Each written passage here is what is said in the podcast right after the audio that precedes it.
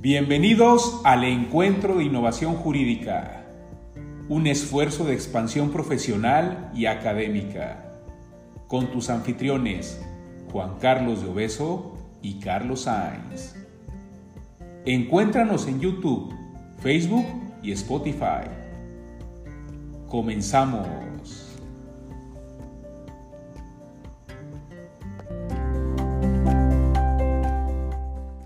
Hola a todas y a todos. Nuevamente les agradezco por estar aquí presentes en el primer panel del noveno encuentro de innovación jurídica. Como saben, desde el mes de marzo iniciamos con este tema de la virtualidad y la distancia. El objetivo es que todas las cápsulas que estemos grabando estén disponibles para ustedes tanto en la página del ITESO como en el canal de YouTube del, Encuentro de Innovación Jurídica. Y queremos aprovechar también estos seis meses para dar específicamente cápsulas relacionadas con tecnología y el derecho. Quiero agradecer, como siempre, primero al ITESO por el apoyo para brindarme esta posibilidad de que el encuentro siga, específicamente al maestro Roberto Becerra Zavala, coordinador de la carrera de Derecho, a la directora Ana María Vázquez Rodríguez, a la ANA de Jalisco, encabezada por Guillermo Camero Quesada, que es el presidente del Consejo Directivo, al capítulo Jalisco de la Barra Mexicana de Abogados, encabezado por Guillermo Gat Corona, y al Colegio Constituyente Luis Manuel Rojas, específicamente al maestro Carlos eh, Sainz Dávila. El tema que nos vamos a platicar el día de hoy con los tres especialistas que están en la Ciudad de México, y les agradezco mucho que estén aquí, es instituciones de tecnología financiera, aspectos legales relevantes. Para ello, me permito presentar primero a nuestros especialistas. Tenemos a Amanda Soto, ella es licenciada en Derecho por el ITSEM, Ciudad de México, maestra en Derecho con especialidad en Fintech Law por Columbia Law School. Cofundadora y directora jurídica y de cumplimiento en Play Business, plataforma de crowdfunding de capital y regalías más grande de México.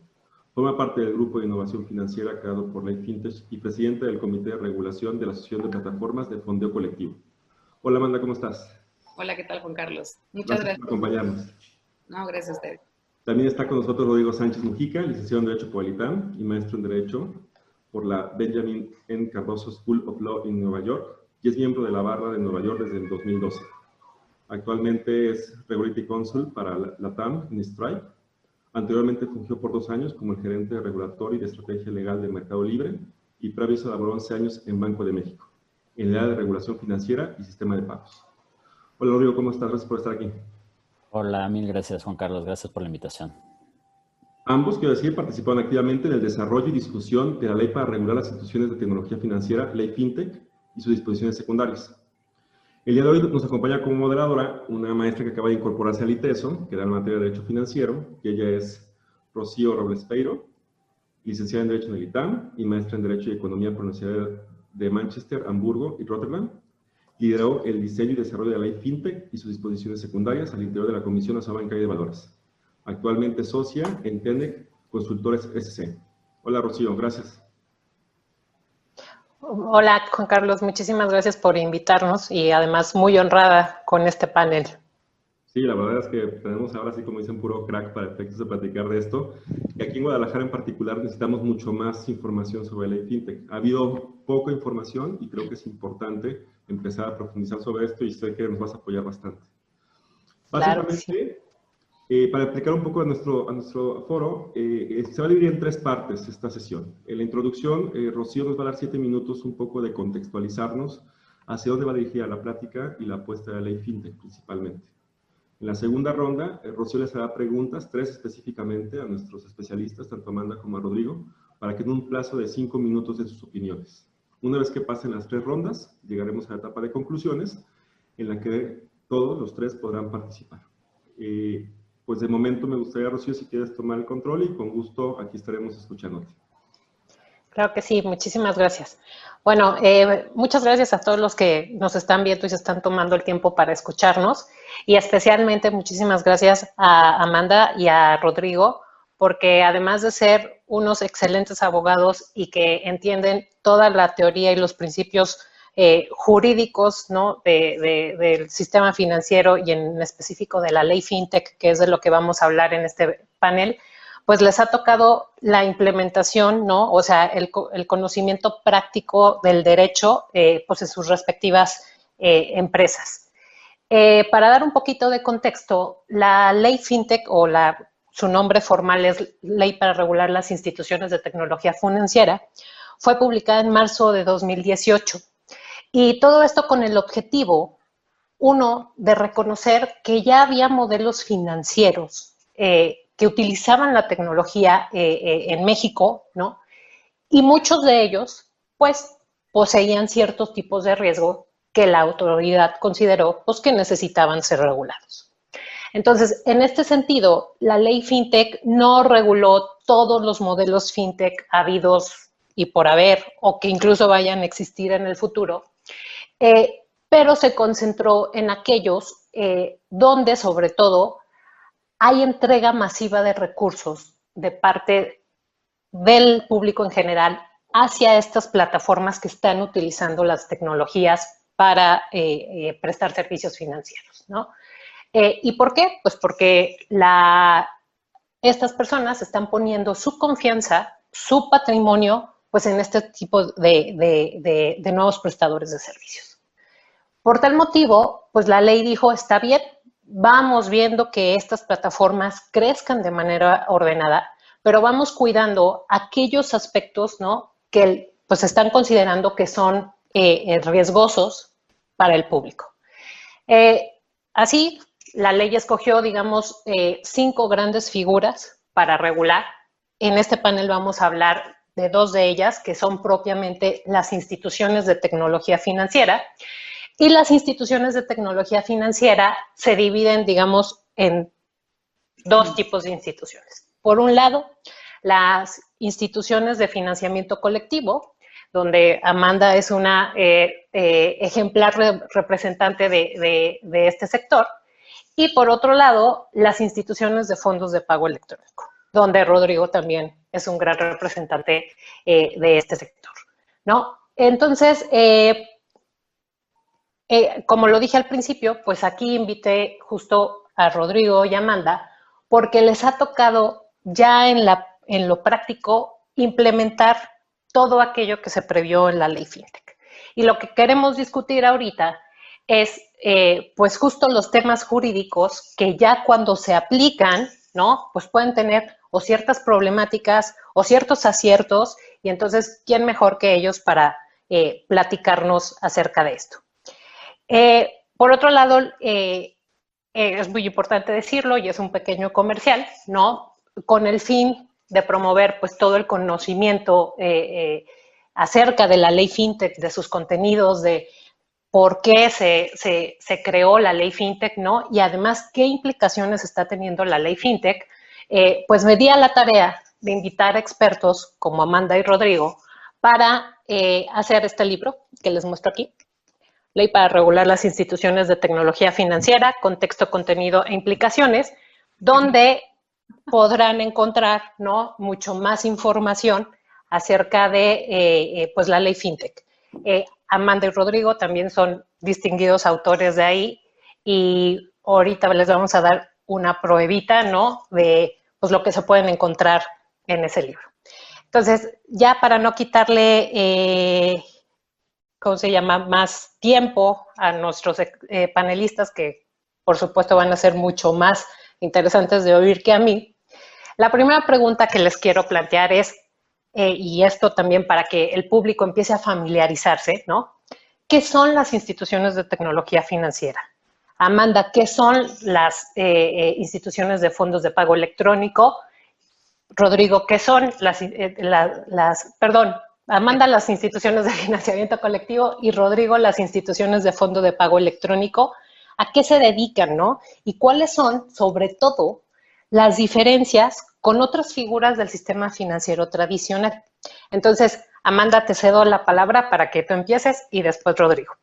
Perfecto, muchísimas gracias, este, Rocío. Ya todos hicimos nuestro, nuestro comercial con el libro, eh, pero bueno, justamente eh, empezando por lo que dijo Rocío, la industria fintech es muy amplia. O sea, la industria fintech eh, tiene muchos modelos y desde el punto de vista de negocios, lo que significa ser una empresa fintech es cualquier empresa que preste un servicio financiero a través de plataformas tecnológicas. Ahora, eso es desde el punto de vista de negocios. Desde el punto de vista jurídico y lo que ampara la ley FinTech, como, como bien dijo Rocío, son las instituciones de tecnología financiera que en la ley están descritas específicamente como estas dos, o sea, entran solo estas dos, estos, estos dos tipos de instituciones, instituciones de financiamiento colectivo, instituciones de fondos de pagos electrónicos. Respecto de las instituciones de financiamiento colectivo, la definición que da la ley de este tipo de instituciones son eh, las personas morales que están autorizadas por la CNBB y que de manera habitual y profesional realizan la actividad de poner en contacto al público en general para que entre ellos se otorguen financiamiento y eso se hace a través de una plataforma eh, tecnológica. Entonces, de entrada, una parte importante de entender qué es el financiamiento colectivo. El financiamiento colectivo es eh, la actividad de poner en contacto a personas del público en general para que entre ellas se otorguen financiamiento. Y es muy importante esta parte porque aunque suena como, ah, pues es una empresa que otorga financiamiento, el hecho de que sea un intermediario entre personas del público general es lo que hace toda la diferencia, toda la diferencia entre los otros modelos eh, financieros que existen y que están reguladas por otras leyes como la ley de instituciones de crédito, por poner un ejemplo muy, muy evidente. Entonces, eh, en la ley, eh, en, el financiamiento colectivo, ¿para quién es? Principalmente existen tres actores, ¿no? Principales. Obviamente está el regulador, que es el que regula las plataformas como tal, pero está el solicitante de recursos, que es una persona física o moral, dependiendo del tipo de modelo de, financiamiento colectivo del que se hable, que ahorita les explico un poquito las diferencias de los modelos, eh, necesita recursos, está pidiendo un financiamiento. Y están personas del público en general, que son inversionistas, que es la otra parte de la moneda, que tienen un superávit en su, en su patrimonio y quieren ponerlo a trabajar. Entonces, deciden invertir en estos solicitantes de recursos. Lo, importante de esto es entender que a las instituciones de financiamiento colectivo ser un intermediario, nuestra actividad es muy distinta a la que realizan los bancos. Y para eso primero les explico tantito la actividad que realiza un banco. Un banco tiene la actividad, o sea, puede hacer captación de recursos y lo que hace un banco es que capta recursos del público en general, lo mete a su balance, es decir, eh, capta recursos del público y lo mete como pasivo. Los depositantes del banco son eh, acreedores del banco, por así decirlo. Entonces, el banco mete en su balance general, en el estado financiero de balance general, mete en el pasivo esas aportaciones que hacen los depositantes y después el banco decide bajo sus propias políticas y teniendo sus propios análisis de riesgo en qué invertir esos recursos. Y entonces otorga créditos. Por lo tanto, capta recursos del público para otorgar créditos en el público y entonces otorga líneas de crédito de tarjetas de crédito, eh, créditos hipotecarios, automotrices, estudiantiles, créditos personales, etcétera, ¿no? Otorga todos esos créditos y esos créditos forman parte del activo del banco, es decir, están también en el balance general del banco. Y esto es muy diferente a lo que realiza una, una institución de financiamiento colectivo, porque nosotros, las instituciones de financiamiento colectivo, nunca metemos en nuestro balance las operaciones que realizan nuestros clientes. Simplemente los conectamos y les permitimos a través de una plataforma tecnológica que sea viable que entre ellos se presten. Esto hace total diferencia porque por una cosa principal que se llama el IPAP, ¿no? Las operaciones del banco están, eh, digamos, garantizadas por el IPAP. Si tú metes eh, tu dinero al, banco en una tarjeta de débito, eres depositante del banco, tienes un límite en el que el banco eh, bueno, el gobierno federal respalda los, los depósitos que tú hagas eh, en, una institución bancaria. Esto no sucede en las instituciones de financiamiento colectivo. Si tú decides invertir en un solicitante que nosotros pongamos en la plataforma, el gobierno federal ni ninguna entidad de, la Administración Pública Paraestatal, o sea, el IPAP, por decirles algo, no, no, no tiene garantía, o sea, no tienes garantía sobre eso porque es una operación que tú decides hacer personalmente y que tú como inversionista asumes el riesgo de esto. Pero lo más importante de este tema es ¿para qué, o sea, ¿para qué existen estos modelos si ya tenemos el banco? La verdad es que eh, las, instituciones de crédito tienen cierto, cierto mercado que pueden abarcar, pero también hay mucha otra gente que no tiene acceso a los créditos bancarios por varias cosas, ¿no? Por, por temas de, geografía, por temas demográficos y por temas de evaluación de riesgo que hace el banco. Entonces, las instituciones de financiamiento colectivo, una de las cosas más importantes que hacemos es la inclusión financiera porque le damos acceso a recursos y a capital y a financiamiento a personas que tal vez no tienen acceso a través de otros medios tradicionales de financiamiento, pero no solo eso, porque eso es para los solicitantes, sino que también le damos acceso a los inversionistas a poder tener la oportunidad de invertir y poner a, poner a trabajar su dinero y tener otras fuentes de ingresos eh, con montos más pequeños. Es decir, típicamente tú para poder invertir en México antes necesitabas tener un superávit muy, muy alto y tener mucho dinero que te sobrara para poder irte a bolsa, hacer un contrato con una casa de bolsa y poder invertir tus recursos. Eh, a través de las instituciones de financiamiento colectivo hay empresas que te permiten invertir desde 100 pesos, desde 1000 pesos, desde 5 mil pesos. Entonces, con cualquier eh, superávit que tú tengas, ya puedes poner a trabajar tu dinero. Entonces, eso es muy importante porque nos permite que el, el público en general pueda diversificar sus fuentes de ingreso, ¿no? Eh, y bueno, por último, lo, último que les quiero decir de las instituciones de financiamiento colectivo es que existen tres modelos regulados por la ley FinTech. El, eh, modelo de deuda, que es, es, donde el solicitante se obliga a pagar el principal más un interés, y ahí se acabó la, relación. El modelo de capital, en el que se adquieren títulos representativos del capital social de, empresas. Y el modelo de copropiedad o regalías, en el que eh, los, se comparten con los inversionistas un porcentaje de un bien o un porcentaje en los ingresos que genere un proyecto, ¿no? Entonces, suena como que todo esto es igual, pero algo también muy relevante de la regulación de financiamiento colectivo es que los modelos en sí son tan diferentes entre ellos y tienen implicaciones tan distintas que es muy difícil, muy difícil regularlo a través de un mismo ordenamiento jurídico y sacar reglas para instituciones de financiamiento colectivo. Ya ni se diga para instituciones de tecnología financiera donde hacemos dos actividades que no tienen nada que ver entre ellas, pero incluso dentro de la regulación que aplica solamente a IFCs, eh, es muy difícil poner límites, poner formas de, lidiar con clientes, poner porque, porque son súper diferentes los, modelos, ¿no? Y las, la relación que existe entre el inversionista y el solicitante, al ser tan diferente, requiere de mucho análisis para poder hacer una regulación adecuada. Entonces, pues eso es principalmente lo que hace una institución de financiamiento colectivo.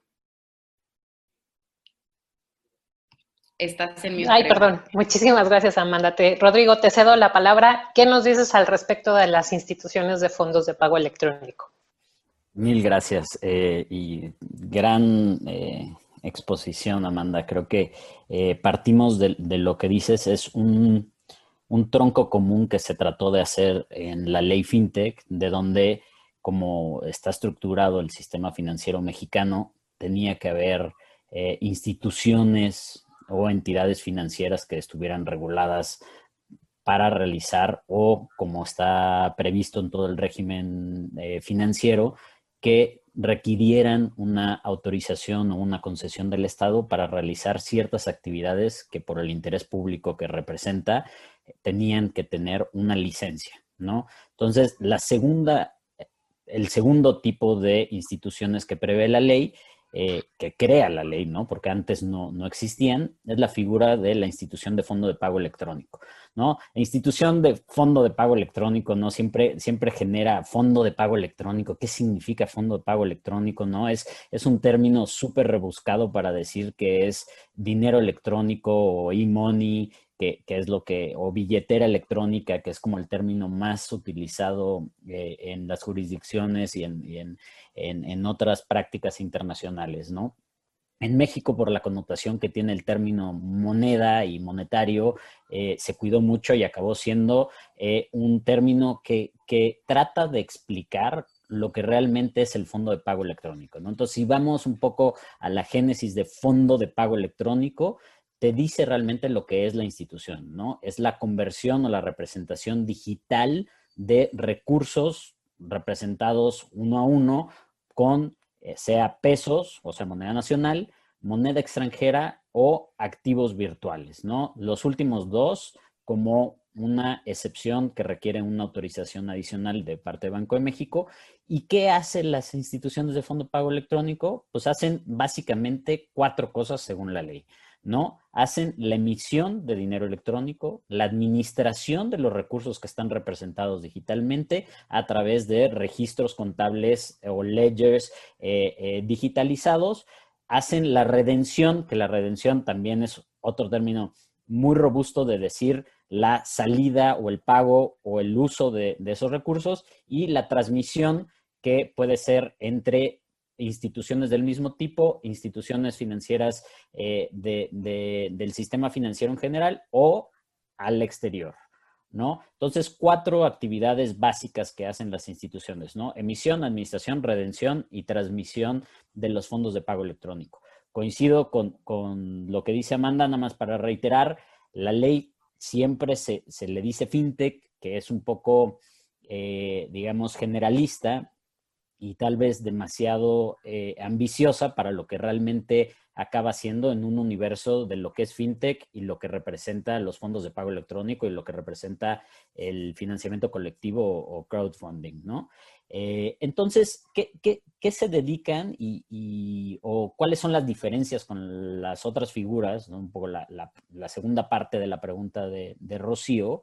Eh, creo que yo, yo, siempre trato de explicar la, figura de, eh, de la IFPE como una licencia reducida o intermedia entre un banco y un transmisor de dinero, ¿no? Entonces, cuando estábamos haciendo la, ley, que a Rocío y a mí nos tocó mucho eh, estudiar y pensar cómo se tenía que, diseñar esta, esta figura, y viendo el interés claro que hay detrás, que es claramente las instituciones que existían, las fintechs que existían antes de, la ley, estaban captando recursos del público, una captación que, como saben, está eh, eh, limitada o está regulada y reservada solo para las instituciones de crédito y las otras entidades financieras que están previstas en la ley de instituciones de crédito.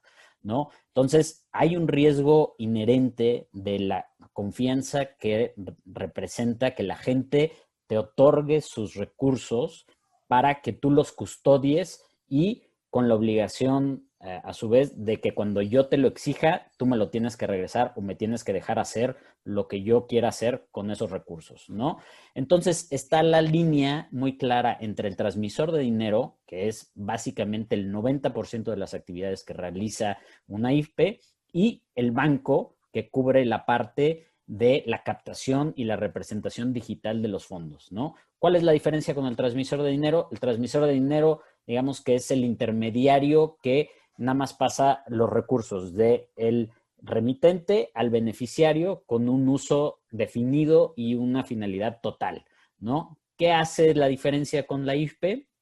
La IFP hace lo mismo, recaba los recursos de un remitente, por llamarlo así, o del cliente para uso posterior, que no lo tiene que definir en un primer momento, sino que puede hacerlo en un segundo momento. Es decir, yo aumento saldo a mi cuenta en una billetera electrónica, la custodia ahí, la institución, manteniendo las reglas de inversión y, de custodia de los recursos que decía Amanda, ¿no? Esta, esta eh, suerte de sustituto del IPAB se llama reserva uno a uno en una institución financiera en cuentas donde está segregada los recursos de las cuentas eh, propias de la institución para que en caso de quiebra de la institución al menos sabes que los recursos están individualizados, identificados y custodiados por una institución que a su vez cuenta con el seguro del IPAB, ¿no?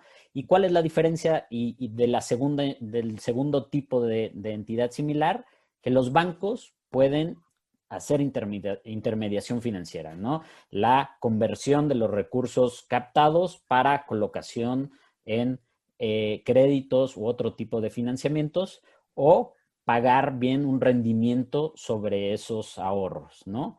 Y la tercera, rápido, es, eh, hay otras figuras que la propia ley reconoce como esto no son fondos de pago electrónico, que también es importante mm, como descripción general, es la, la, la institución de fondos de pago electrónico es al público en general, lo que no es es o un banco, que es un depósito bancario irregular, o es la tarjeta de Starbucks, que es una red cerrada, que son tarjetas prepagadas o, mecanismos prefondeados, pero solo para utilizar dentro de un consorcio o un grupo de, empresas dentro de ese, ese, loop cerrado, sin que tú puedas después convertirlo a pesos, ¿no? Básicamente.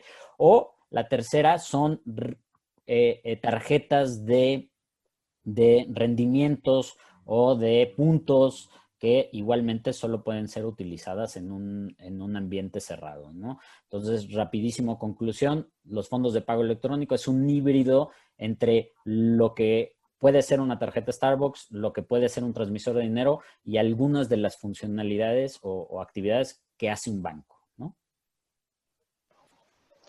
Muchísimas gracias. Eh, creo que qué bonitas explicaciones dan. Definitivamente cada vez que los oigo los admiro más.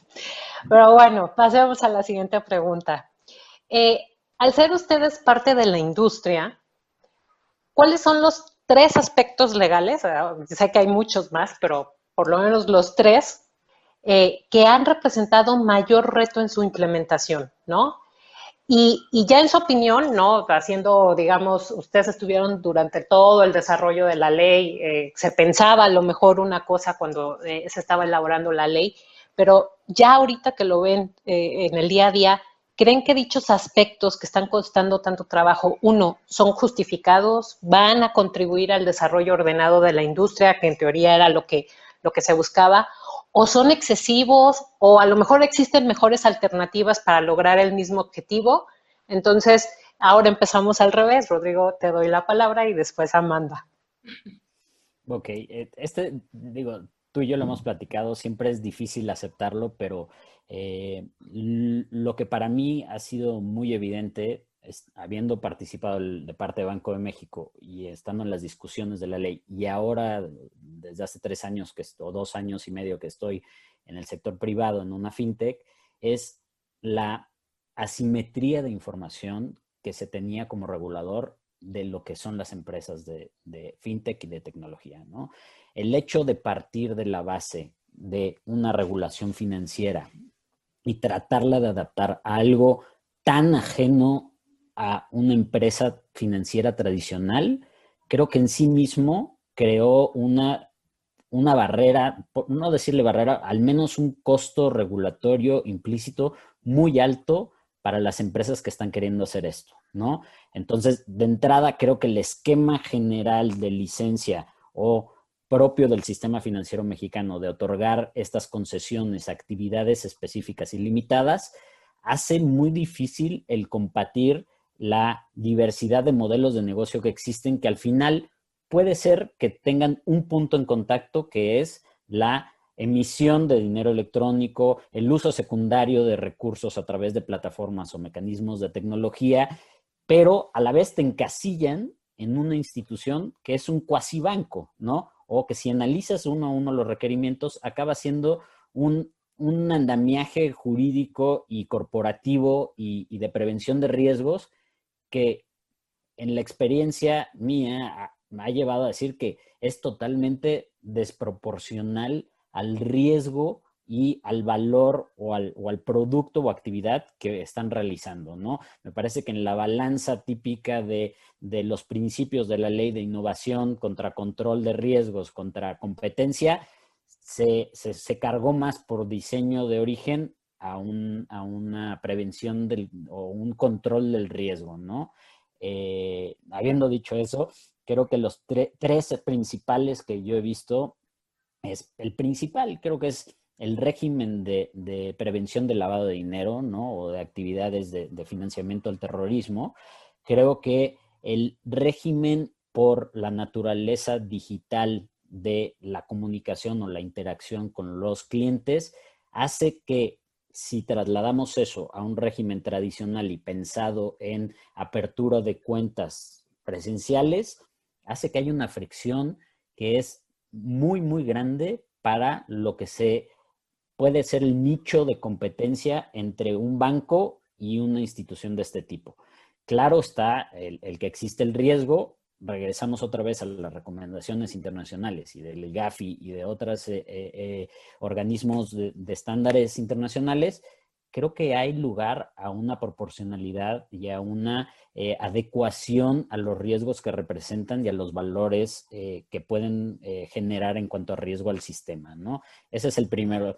El segundo, igualmente, es natural al sistema mexicano de regulación financiera, es extremadamente prescriptivo en la forma que implementa controles de seguridad, de identidad, de autenticación, de continuidad de negocios, de notificaciones, de manejo de, incidencias, ¿no? Eh, que hace que, otra vez, esquemas como plataformas tecnológicas que están basadas en las nuevas tecnologías de eh, nube o de generación de productos o de administración de incidentes, de manejo de riesgo, no puedan llevarse a cabo de la forma que fueron diseñadas antes de la existencia de la ley. Entonces, ¿qué está pasando en la realidad? Es que se está teniendo que adaptar a tal grado la operativa propia de la entidad innovadora que acaba siendo más una tarea de cumplimiento que de seguir innovando y seguir creando el valor para los cuales fueron creadas de inicio, ¿no? Eh, y la tercera, para mí, que se ha vuelto cada vez más doloroso, es tener al menos cuatro o cinco eh, eh, autoridades responsables que tienen una injerencia sobre tu operatividad. Entonces, las IFPES tienen que rendirle cuenta a Banco de México, tienen que rendirle cuentas a Comisión Nacional Bancaria de Valores, tienen que rendirle cuentas a Secretaría de Hacienda y Crédito Público, tienen que rendirle cuentas a la Conducef, ¿no? Y entonces, ¿cómo manejas y cómo generas reportes y redundancias en los reportes regulatorios a través de esquemas muy diversos, que ahora parece que, habrá una mayor homologación en la, en la, generación de estos reportes y en la presentación por la pandemia o por críticas o comentarios que se hicieron a las consultas públicas de la regulación, lo hace extremadamente oneroso el operar una entidad que volvemos al, origen, ¿no? Es una institución de pagos electrónicos. Realmente necesitas este andamiaje, el costo lo, justifica, ¿no? Creo que ese es el, tercero, ¿no? Y último, comentando más para atacar la, la, pregunta de que si se pudo haber hecho de mejor forma o no, me parece que sí, y la ley da las herramientas suficientes para que las autoridades tomen discrecionalidades y no nada más basemos o tratemos de encajar con, calzador una regulación que no estaba pensada para algo que es tan diferente de un banco en, su esencia, ¿no? Y con eso, si quieres, termino mi, mi intervención. Muchísimas gracias, Rodrigo. Súper interesante. Y tú, Amanda, ¿qué nos cuentas? ¿Qué, ¿Cuáles han sido esos tres aspectos más dolorosos para una IFC? Pues mira, de entrada coincido al 100 en todo lo que Rodrigo dijo. O sea, se nota que, los dos pasamos por el mismo camino y que vivimos todo esto porque creo que sí. O sea, en términos generales, si te hablo así del macro, yo creo que la cosa que más nos ha costado trabajo ha sido poder llegar a un punto medio entre la mente del regulador, que está acostumbrado a una industria financiera tradicional y que lo que primero piensa, porque es natural, porque es lo que es humanamente natural, lo que primero piensa cuando le dicen hay que regular fintech es, ah, pues entonces aquí está la circular única de bancos, entonces ya tenemos un avance, ¿no? Y pues no, no es así porque justamente a los modelos ser tan diferentes hay que, hay que sentarse más y ver más y ver cómo, y sobre todo porque está el componente de tecnología, que eso es lo que cambia todo, ¿no? Eh, jugar con, este, con esa mentalidad y al mismo tiempo, porque o sea, coincido en todo eso, pero también coincido en que la mente del emprendedor es el extremo opuesto, ¿no? Es no quieren nada de regulación y que la ley fintech sea una página, pero al mismo tiempo la pedimos. Entonces, como que también hay un poquito de incongruencias de este lado porque las he vivido y también las acepto y reconozco de qué cojeamos los emprendedores, porque es muy raro porque para nosotros ser emprendedores, pero al mismo tiempo ser abogados, te pone como que en una línea en la que sí tienes que, lidiar con las dos cosas, pero el típico emprendedor, los demás co-founders con los que siempre hablo de, de otras empresas, lo que menos quieren es regulación. Entonces, hay que llegar a un punto medio, porque la realidad es que sí estamos haciendo una actividad que requiere de supervisión y que requiere, y, es para cuidarnos entre todos. O sea, lo que nosotros decimos generalmente en la FICO es, es que si no hay nada y de repente uno hace un fraude o uno hace algo mal, la industria se quema, ¿no? Y lo que menos queremos es quemar la industria. Entonces, llegar a ese punto medio en el que uno abra un poco su mente para decir, ok, ¿qué más podemos hacer? ¿Cómo lo podemos hacer diferente? ¿Y cómo se resuelve tú? O sea, porque el chiste es que se resuelva la preocupación del regulador, que no necesariamente se va a resolver de la forma en la que él inicialmente pensó, pero que sí se resuelva y que sí se cuiden las cosas que se tienen que cuidar pero dejando espacio para la innovación y dejando espacio para el crecimiento de la industria que apenas están haciendo. Entonces, entre más barreras tradicionales le metas, eso es un problema. Ahora, puntualmente, si los, tres grandes retos más, más que, hemos tenido más fuertes, yo te diría que el primero es PLD, o sea, PLD, financiamiento del terrorismo, es un reto enorme, eh, está muy claro. Lo que sí te diría es que este reto es más talacha que otra cosa, porque sí está muy claro lo que hay que hacer y con lo que hay que cumplir y lo que no está tan bien y lo que causa un poquito de problema es cuando ves, ok, voy a usar un proveedor, ah, no, pero el proveedor tiene que tener lo del artículo 85, no sé qué, y ahí como que dices, bueno, que ya no puedo, ¿no? Ya no puedo ver por acá, pero, pero la verdad es que creo que eso también va a ir avanzando y es normal que al inicio se tenga la idea de que PLD es ir con un ejecutivo de cuenta que te pida tu INE, que ni la vea, le saque una copia ya está, y eso es lo mejor de PLD. Y la realidad es que no, hay muchas otras herramientas. Entonces, en el proceso de implementación ha sido difícil, pero creo que es claro, creo que es ejecutable y creo que sí ayuda sí nos ayuda porque nos ayuda también a las plataformas a protegernos, a proteger a los solicitantes, en fin, a todo eso. Eh, el, otro tema es el tema de la regulación prudencial. Hace mucho ruido eh, tener regulación prudencial al mismo tiempo que tener regulación de mercado de valores. O sea, son dos tipos de regulaciones que a veces parecieran un poco contradictorias, ¿no? Y, y, y cuándo le metes más a la regulación prudencial y cuándo le metes más a la regulación de revelación de información porque pues al final si lo que decimos es, pues yo no estoy prestando mi balance, yo no estoy asumiendo el riesgo de las inversiones. Yo, entonces, más haría sentido que me dijeras, tienes que tener un capital que, que, que, que te asegure continuidad de operaciones, por decirte algo. Pero al tener las reglas de capital neto con, con, activos ajustados a riesgo y reglas de Basilea, pues todavía no sabemos cómo van a salir, pero el hecho de tener esto aquí atrás para nosotros ha sido un problema porque no sabemos ni cómo avanzar. O sea, con decirte algo, no sabemos si podemos levantar eh, notas convertibles para levantar capital, porque eso pues te va a pasar un capital contable negativo, entonces si levantas algo que sea un pasivo, ya no te va a dar el capital, en fin, te pone ciertas limitantes que en un proceso en el que reconocemos que la mayoría de las instituciones de tecnología financiera a, su vez son startups y requieren capital, te hace, te hace un poquito de ruido, ¿no? Y sabiendo que somos startups que traemos pérdidas de, ejercicios anteriores. Entonces, esa parte del capital eh, neto y el capital, el, capital mínimo ha sido un poquito de un reto, pero, pero creo que también es necesario tener algo en ese sentido. Tal vez cuando nos sentemos con el regulador a discutir ya las, las características específicas, ahí habrá algo. Lo que sí te digo que ha sido el tercer reto y el que creo que está completamente fuera de lo que debería de ser y creo que es excesivo y creo que no ayuda a crecer, son los límites de levantamiento tenemos límites de levantamiento que no nos permiten, las, las CFCs, ¿no?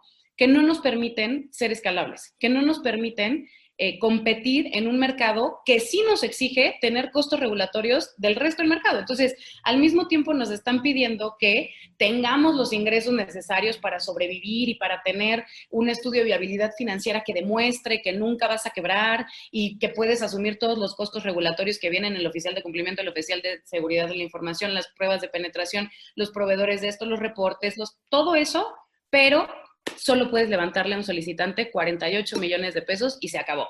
Entonces, ese tipo de cosas son las que detienen el crecimiento de una industria. Y la verdad es que también cuando se hizo la ley FinTech hace dos años, eh, ya casi tres, eh, se, busca, o sea, cuando ya empezamos a hablar de, las, de los límites que iban a hablar, eh, que, iban a haber en la regulación secundaria, se estaba basando en, la experiencia previa, ¿no? O sea, en, la, la, CNBB nos pidió oye, ¿cuál ha sido el promedio de operaciones que has hecho? ¿Cuál es la operación más grande que has hecho? Y en ese momento era lógico que se pusieran esos límites. Ah, eh, para, para ese momento respondían a la realidad de la industria.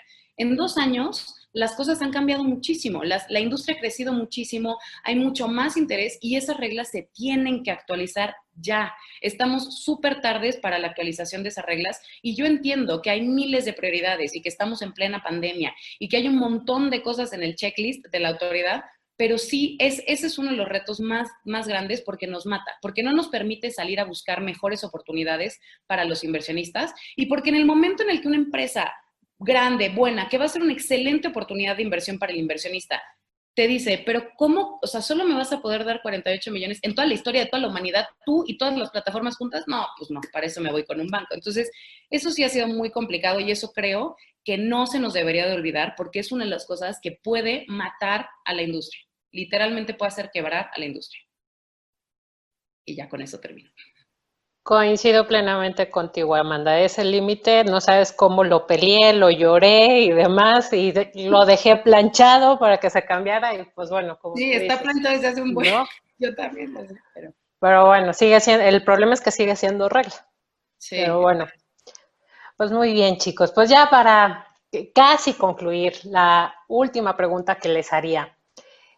¿Cuáles son los grandes pendientes? O sea, puede ser tanto de la ley fintech o incluso fuera de la ley fintech, ¿no? Los temas fiscales, o sea, ¿cuáles creen que sí tienen que ser temas también que deben de resolverse para que, pues ahora sí que los objetivos de la ley fintech se, se logren, que es la promoción de estas empresas y que a su vez estas empresas pues van a causar mayor inclusión financiera en el país. Eh, empezamos contigo, Amanda, ahora. Ok, pues mira, de retos creo que hay varios, o sea, creo que hay bastantes retos todavía. Eh, uno de los retos que creo que es importante es, es el tema de reportes. O sea, todavía no está claro, estamos a la vuelta de la esquina de recibir las autorizaciones y todavía no está claro cómo va a funcionar Subtec. Y sin Subtec, como está regulado, o sea, como está planteada hoy en la regulación los reportes, es prácticamente imposible cumplir. Entonces, de entrada, tenemos miedo de que vamos a recibir una autorización y vamos a estar ya de entrada en incumplimiento porque no se ha creado eh, correctamente o no sea, ni, ni, o sea, si entendemos que haya habido retrasos en Subtec y que no se haya podido todavía salir con este, este eh, esquema que es, para los que no sepan, es, es, un, es un programa, digamos, que hace la, la, comisión para sustituir la forma en la que se presentan los reportes que tienen que presentar las, los sujetos obligados de la ley FinTech. Y entonces se van a hacer a través de, de, APIs que compartan información. Entonces, no va a tener que estar una personita ahí llenando el reporte para mandarlo a la CNBB, sino que se van a hacer a través de programas y aplicaciones de información que compartan información entre la CNBB y el sujeto obligado. Eh, eso creo que, es, creo que es un gran pendiente y creo que ya tenemos que apurarnos a eso. Otro es lo que te decía de la regulación prudencial del capital neto, o sea, eso, eso nos urge saberlo porque necesitamos poder tomar decisiones de, levantamientos de capital y de estructuración y ver y qué, qué hacemos, porque podrá haber decisiones que sea como no voy a reinvertir esto, no voy a hacer crecer la empresa porque voy a tener más pérdidas y eso me va a afectar, etcétera. Pero el principal, el principal, o sea, lo demás puede no suceder y vaya, no sé, sobrevivimos y vemos cómo le hacemos y vemos cómo nos arreglamos para los reportes. Pero el principal es el fiscal. O sea, es increíble que después de dos años de una ley federal en la que se crean modelos de financiamiento nuevos, no se haya adaptado la regulación fiscal. Hoy por hoy, el esquema de regalías, de financiamiento colectivo de regalías, es inoperable por el, desde el punto de vista fiscal. Porque si yo le tengo que decir a la gente que cada una de las personas que invierta cada vez que yo le pague, me tiene que emitir un CFDI, adiós mi mercado. O sea, la persona a la que yo voy no me va a emitir un CFDI, no va a ir a Hacienda a sacar su fiel, a hacer su cambio de aviso de actualización de obligaciones para emitir un CFDI. En cambio, lo que, lo, que podría hacer Hacienda es decir, tu plataforma haz las retenciones, te doto a ti de una facultad para que hagas las retenciones y de esa forma me aseguro que todo el mundo que está recibiendo un peso por estos esquemas me está pagando impuestos. Y eso no beneficia solo eh, a la tranquilidad del inversionista, porque el inversionista sabe que está cumpliendo con obligaciones fiscales, sabe que no, no lo tiene que hacer él y que no se tiene que meter en, cosas que no entiende o que, o que cree que son complicadas le da tranquilidad a la plataforma, porque la plataforma sabe que está mediando entre gente que está cumpliendo con obligaciones fiscales, le da tranquilidad al solicitante, porque el solicitante también puede hacer deducibles los pagos que llegue a hacer, etcétera, pero además le da tranquilidad al regulador, porque está recaudando de un medio del que no estaba recaudando antes, porque esta gente tenía el dinero abajo del colchón y abajo del colchón nadie te paga impuestos. Y ahora estás creando una nueva, una nueva este, forma de recaudación. Y no solo eso, sino que tienes a los elementos para decir, tú recaudas por mí, tú recaudas por mí, y tan sencillo como eso. Entonces, de entrada, de entrada, yo creo que la adecuación de la regulación fiscal a, a estos modelos, que haya eh, esquemas de facturación claros, que haya esquemas de cómo se, cuál es el tratamiento fiscal en mercado secundario. Y, te digo, estoy hablando ahorita de, de, IFCs específicamente, ya que Rodrigo nos comparta de IFES. Eh, ¿Cuál es el tratamiento fiscal que se le da a los recursos? En un esquema de regalías, por ejemplo, el dinero ingresa al solicitante como un ingreso o como un pasivo, pero no es un pasivo porque no hay una tasa de interés, en fin, eso hay que definirlo. Las retenciones, ¿cuál va a ser el monto de retenciones para esquemas de deuda, de capital, de regalías? No van a ser las mismas, no deberían de ser las mismas, porque son esquemas completamente diferentes, donde el riesgo es diferente. Eh, en fin, esa es, la parte de la, de la adecuación de la regulación fiscal. Además de eso, creo que una de las cosas que deberíamos de tener y que debería de ser prioridad del regulador es incentivos fiscales. O sea, la forma en la que en otras jurisdicciones estos esquemas han crecido es a través de incentivos fiscales. Y no solo, o sea, incentivos fiscales de menos pago de, impuesto por ganancias, de deducir pérdidas, eh, buscar la, cómo, cómo, juegas con la tasa de retención y la tasa de, de pago de impuestos. Eh, pero la realidad es que tenemos que entender que este, e, e, el incentivo fiscal no solo es para que las plataformas de financiamiento colectivo crezcamos. Si recordamos lo que al principio les mencioné, una de las finalidades de una plataforma de financiamiento colectivo en un nivel, nivel, macroeconómico es que la gente pueda diversificar sus fuentes de ingresos. Al diversificar sus fuentes de ingreso, la gente tiene más libertad económica, la gente tiene menos dependencia de, por ejemplo, sus fondos de pensiones, menos dependencia del salario. ¿Qué pasa si? Y eso es lo que sucede en México. Todos los mexicanos dependemos de una sola fuente de ingreso, que es nuestro salario. Entonces, en el momento en el que te accidentas, te corren, eh, te, tienes una emergencia familiar y tienes que dejar de trabajar, ¿qué pasa? Te quedas sin ingreso. Si nos acostumbramos como mexicanos y como latinoamericanos a generar y a diversificar más fuentes de ingreso, eso además le reduce la carga al Estado. Le reduce la carga de eh, ancianos con problemas de este, concepto que se llama Old Age Poverty, gente de la tercera edad que no tiene recursos porque no tiene una pensión que le dé para vivir y termina dependiendo del Estado o de sus familias. Y entonces eso es un círculo vicioso que se puede evitar con este tipo de esquemas. No es la única solución, por supuesto, pero se puede ir mejorando. Entonces, es debería de ser prioridad del Estado tratar de promover la diversificación de fuentes de ingresos y esto se puede hacer muy fácilmente a través de eh, esquemas de incentivos fiscales. Entonces, yo creo que eso, esa es la principal preocupación. Ya llevamos un rato conversando con Hacienda para ver cómo salen estas reglas y pues necesitamos solo que haya un poquito más de, de velocidad, ¿no? Muy bien, pues muchísimas gracias. Grandes temas. Tú, Rodrigo, ¿qué nos cuentas? ¿Cuáles son los grandes pendientes para las IFPES? A ver, me encanta el approach más de, macroeconómico y de política pública. Eh, creo que ojalá estuviéramos en ese punto de la discusión, ¿no? Eh, la gran, gran deuda para las IFPES es que no tenemos un régimen jurídico que esté vigente, ¿no?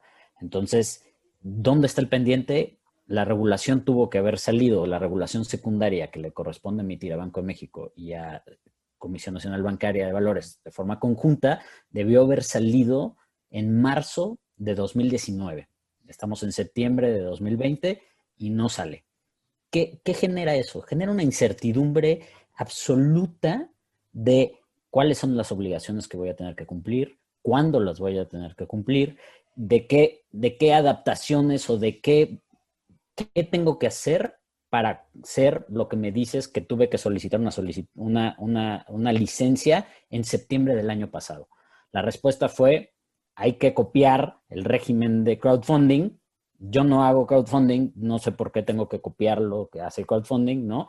Hay una incertidumbre que como inicio de una etapa para un nuevo sector, el hecho de arrancar así es increíblemente eh, eh, penoso ¿no? y desafortunado para, para el progreso o la, la, creación del sector. ¿no? Yo, yo he tenido la, la fortuna de, trabajar en dos empresas extranjeras, una argentina, pero que cotiza en, en Estados Unidos, y una americana ahora que no se dan, no se da crédito, yo no puedo explicarlo de otra forma, de no te puedo decir, pero ¿cuándo va a salir? No sé cuándo va a salir. ¿Cuándo vas a tener que cumplir? No sé cuándo vamos a tener que cumplir, ¿no? Y esa incertidumbre mata el mercado, ¿no? Y lo está matando desde que las licencias tampoco se han dado a expedientes que se ingresaron desde septiembre del año pasado y no ha habido una resolución, ¿no? Entonces, creo que el pendiente, si vamos a hablar de pendiente, es que arranque esto formalmente, ¿no? Nadie es ni crowdfunding ni IFPE más que una que, arrancó, pero que no tiene un marco a que apegarse.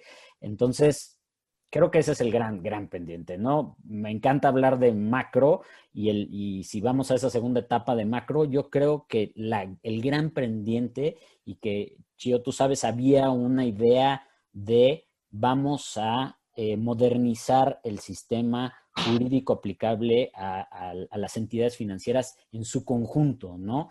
Creo que ya es hora de, esa gran reforma para no solo pensar en las fintechs, ¿no? Como, como ya toda la doctrina ahora lo dice, fintechs es desde el banco hasta la fintech que, hace inteligencia artificial, ¿no? Por decir algo más o menos que suena novedoso. Pero en todo en medio ya es el uso de tecnología aplicada a servicios financieros. Entonces, ¿eso qué requiere para que se cumplan los objetivos de Estado? Es que es la inclusión financiera, que es la penetración del crédito, que es el acceso a diferentes productos para el beneficio y a la vez la conservación, la, eh, el cuidado prudencial y sistémico del, sano desarrollo de la economía basada en el sistema financiero, ¿no? ¿Qué tenemos que hacer? Ya tenemos que empezar a hablar de identidades digitales únicas, necesitamos hablar de portabilidad de cuentas entre diferentes instituciones, deberemos hablar de un expediente único de KYC que pueda facilitar la migración entre diferentes eh, instituciones sin tener que ser una barrera constante, ¿no? Tenemos que tener un, un criterio mucho más fino de lo que es el riesgo en relación a lo que es la actividad y ya migrar a, esta, a, este, a este principio ya de muy comprobado de regulación financiera basada en actividades y en proporcionalidad al riesgo que representa, ¿no? Si seguimos encasillando o pensando que el futuro mexicano del sistema financiero es, son los bancos y bancos pensados en esquemas legacy en todo su sentido, creo que no, no va a ser, digamos, el, el camino hacia adelante, ¿no? Eh, creo que esos son como para, para, dejar el tiempo para las conclusiones, ¿no? Eh, pero sí hay pendientes. Pues sí, tienes, tienes toda la razón, Rodrigo. Sí, y además, eh, digo, para que el público lo sepa, pues también se llegó como al, entró la ley FinTech en vigor también en un muy mal tiempo, ¿no? Porque fue el cambio de la administración y además, pues la nueva administración parece que tiene otras prioridades, ¿no? Entonces, eh, sí, ha sido, eh, pues en esa parte como un poquito eh, triste, ¿no? Y decepcionante y pues se entiende perfectamente que pues está como agobio y ansiedad que pues está generando propiamente en los sectores. Y bueno, pues ya casi se nos acaba el tiempo. ya lo que les pediría a los panelistas es que pues dijeran, pues como esas grandes conclusiones o grandes mensajes que quisieran dejarles a, las personas que nos están eh, eh, oyendo. Y ahora empezamos contigo, Rodrigo. Gracias. Creo que, a ver, como conclusión, sé que pudo haber sonado un poco eh, pesimista. Me, parece que es un poco el momento y la falta de certeza que se ha generado eh, digamos, por, los elementos circunstanciales de pandemia, más cambio de gobierno, más falta de regulación y acuerdos eh, entre autoridades, ¿no? Yo soy un, fiel creyente de que sí hacía falta este eslabón intermedio o, de piso de instituciones que ofrecieran productos a la base de la pirámide, que muchas de las fintechs lo hacemos, ¿no? la base de la pirámide pensada en las MIPIMES, las pymes, las personas físicas con actividades empresariales, más las personas físicas que no utilizan medios electrónicos de pago, ¿no? Hay una posibilidad impresionante y hay una oportunidad única que tiene México para aprovechar el momento de una penetración, eh, una penetración digital eh, de Internet, de, canales electrónicos y medios de, móviles que permitirían llevar a eso, ¿no? Para esto creo que la regulación tiene que también asumir ese rol de quienes van a jugar ese papel para llegar a esas instituciones, ¿no? Entonces creo que la gran conclusión es, vamos atrasándonos en algo que empezó muy bien, con la emisión de la ley, pero que tiene que ser un, un trabajo diario y constante que se pensó así cuando se hizo la ley, ¿no? Justo no se quería encasillar a los modelos novedosos en solo estas dos cosas.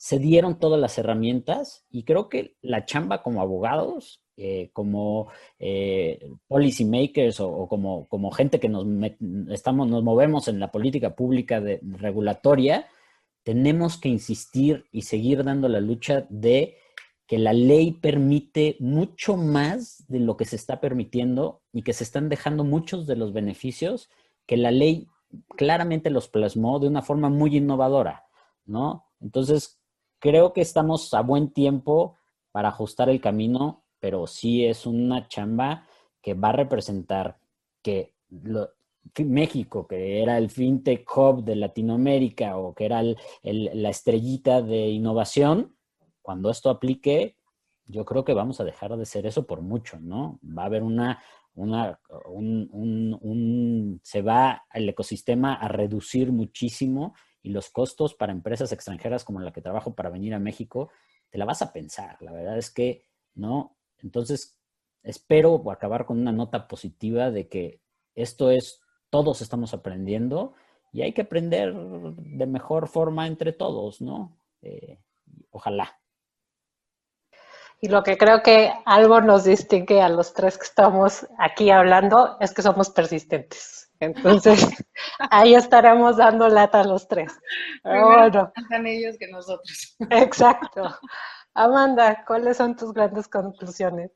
Pues mira, mi, mi, conclusión es muy, muy sencilla. O sea, creo que una de las cosas que, que siempre digo es, nunca hay que perder de vista que esta chamba es muy difícil para todas las partes. O sea, no, no, no me gustaría y, cuando escucho de repente a gente, que no es el caso de, de los que estamos aquí, pero sí he escuchado como mucha crítica a, todos lados, ¿no? O sea, he escuchado crítica que es que los emprendedores fintech no quieren nada de regulación y de todo se quejan, bla, bla. Es que el regulador no está haciendo nada, no sabe nada, nada más hace copy-paste.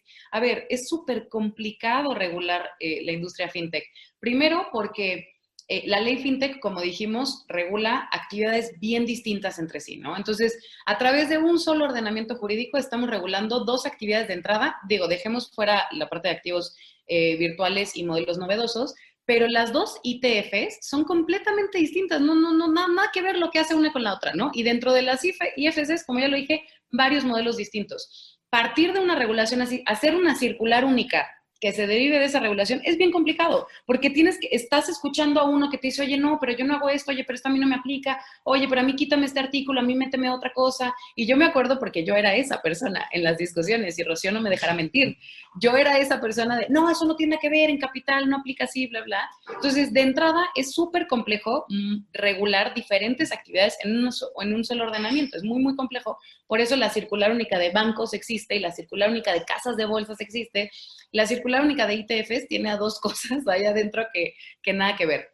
Y segundo, porque regular la tecnología es súper complicado. La tecnología, la, la, la, característica inherente de la tecnología es la innovación. Es algo que está en constante cambio. Y la característica inherente de la regulación es que está en piedra y que no se mueve y que para moverla tienes que pasar por procesos complicados de, o sea, si ahorita queremos cambiar la ley fintech, es pasar por un proceso legislativo. Entonces, es complicado. Lo que está en la ley fintech, con eso tenemos que vivir por lo menos unos cuantos años, porque eso no se puede mover. Eh, o bueno, se puede mover, pero es un proceso complicado, ¿no? Que nada que ver con la velocidad de cambio que requiere una industria tecnológica. Entonces, de entrada a entrada es complicado para todos. Nosotros, las, las, instituciones, nunca habíamos sido empresas reguladas y estamos entrando, pasando de que eso es otra cosa. La cultura organizacional que hay en una startup es completamente diferente a la cultura organizacional que hay en un banco. Entonces, tratar de decir, no, sí, sí seguimos siendo estos emprendedores empoderados que estamos eh, disrumpiendo e innovando todo el tiempo, pero aquí está el equipo de compliance que mira, eh, todo lo que quieras pasar de comunicación y todo, lo tienes que pasar por compliance, es difícil, ¿no? Eh, entonces, partiendo de eso, lo que creo que tenemos todos que entender es que la regulación fintech y todo lo que tenga que ver con la regulación fintech no es estático y nunca debería de ser estático.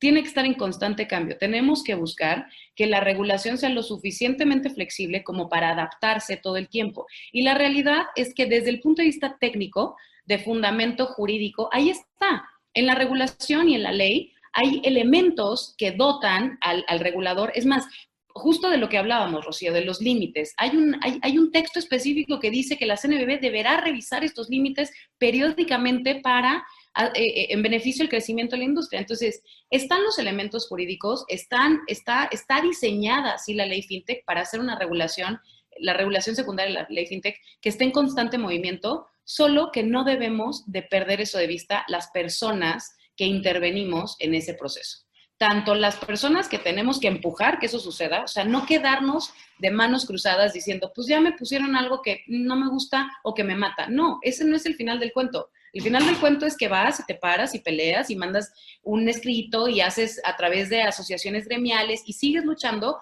porque ahí está. Y por otra parte, el regulador tener esa misma apertura, decir, esto va a ser algo que voy a tener que estar revisando constantemente, porque no es algo que yo regule y se va a quedar así 100 años. Y dentro de 100 años reviso si hay algún cambio. O sea, esta regulación no va a ser así. Entonces, para mí, cada vez que eh, voy a algún foro o alguna plática de ley fintech, la, sigo, lo sigo viendo igual que, que comentaba Rodrigo, aunque, aunque ahorita las cosas no estén bien, soy bastante optimista porque creo que ese es el punto, ¿no? Que va a ser, va a estar en constante cambio. Y en la medida en la que sigamos peleando por las cosas que se tienen que pelear e implementando las cosas que se tienen que implementar, va a salir bien, ¿no? O sea, creo que, creo que eso es algo que no se nos debe olvidar porque de repente sí siento a la gente como que medio derrotada porque hay algo en la regulación que no les guste y es como, a ver, evidentemente iba a haber cosas en la regulación que no te guste, porque si como regulador tienes un, una fecha límite, un deadline, lo tienes que pasar por, con AMER, bla, bla, igual y metes algo que dices, déjame ver si funciona, después veo.